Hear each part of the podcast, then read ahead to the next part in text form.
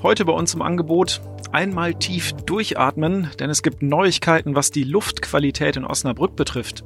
Wo es gut aussieht und wo eher nicht, das hören wir gleich. Im Schwerpunkt, bald ist Weihnachten und passend dazu hat meine Kollegin Maike Baas eine ziemlich romantische, aber auch moderne Liebesgeschichte ausgegraben. Und im Newsblog geht es um einen fahrerlosen Shuttlebus, für den noch Testfahrgäste gesucht werden. Sie hören immer der Hase nach, den Podcast aus der NOZ Lokalredaktion am Donnerstag, den 12. Dezember, heute mit Sebastian Philipp. Es gibt Neuigkeiten von der Luftqualität in Osnabrück. Immer wenn wir über das Thema sprechen, dann ist mein Kollege Jörg Sanders mit von der Partie. Jörg, was gibt's Neues? Ja, in diesem Jahr äh, wird der Grenzwert beim Stickstoffdioxid sehr wahrscheinlich das erste Mal am Schlosswall eingehalten. Also in den vergangenen Jahren seit äh, 2006 gab es da immer massive Überschreitungen.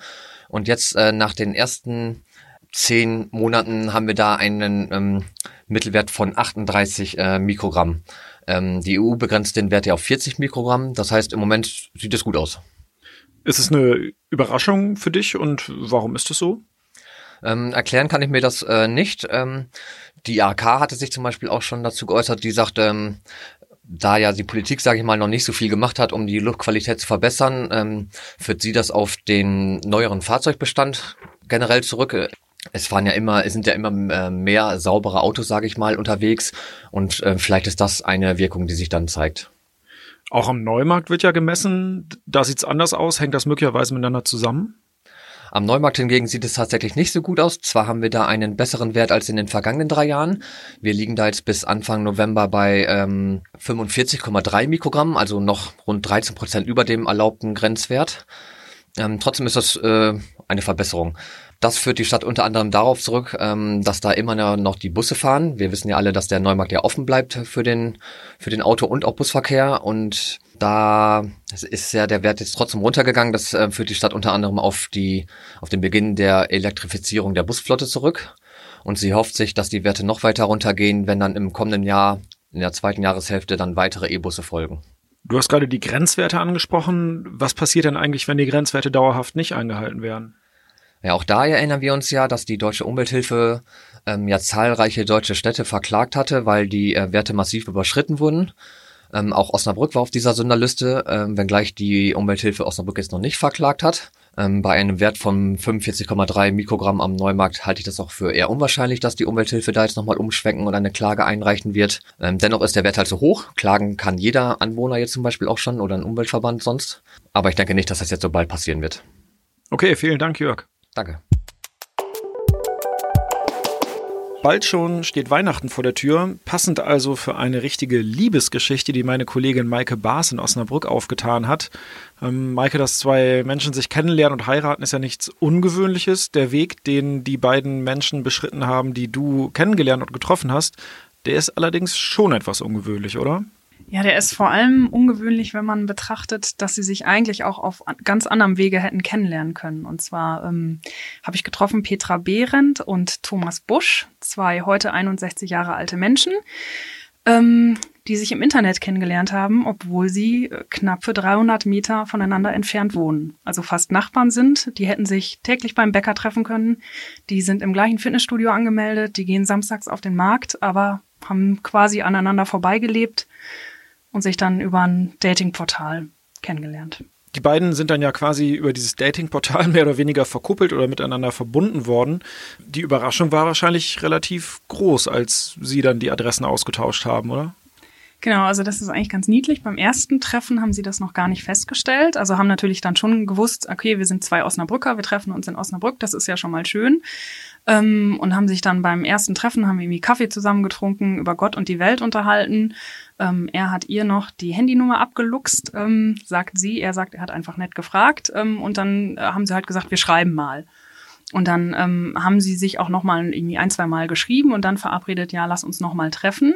Und dann wollten sie ins Kino gehen, essen gehen und er hat gesagt, ich hol dich ab. Und äh, dann hat sie ihre Adresse genannt und die sind halt beide wie vom Schlag getroffen worden, haben gesehen, okay, das ist einmal die Straße rüber, ähm, dann sind wir beieinander.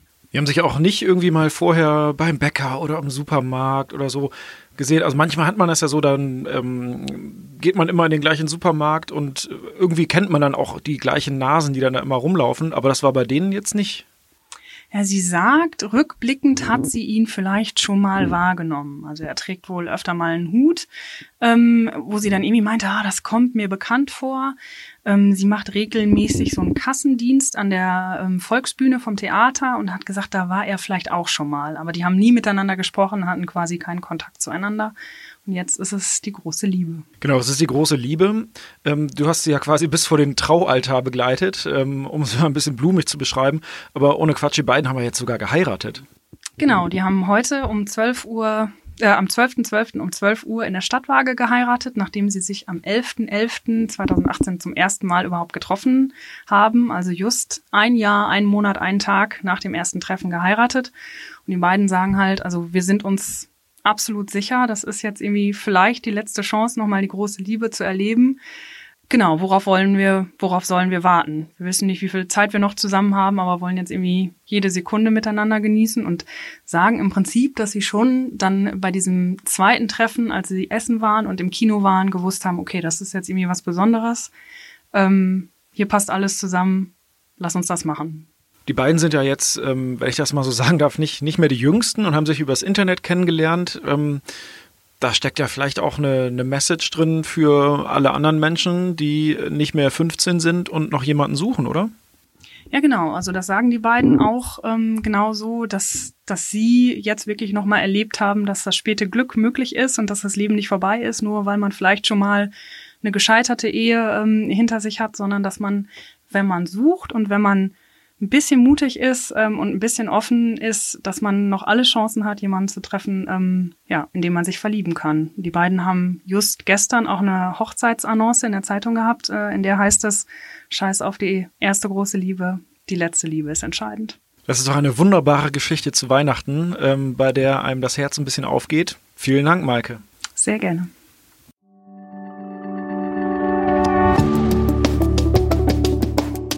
Wir kommen zum Newsblock. Autofahrer am Westerberg aufgepasst. Im Osnabrücker Wissenschaftspark ist seit Mittwoch ein fahrerloser Shuttlebus unterwegs. Roboterwagen Hubi, so der Spitzname, soll den Stadtwerken dabei helfen, einen abrufbaren Hohl- und Bringdienst für den öffentlichen Nahverkehr zu entwickeln. Als Testgelände dient dazu jetzt der Osnabrücker Wissenschaftspark an der Sedanstraße. Fahrgäste können das Shuttle per App anfordern und sich dann zur nächstgelegenen Bushaltestelle kutschieren lassen.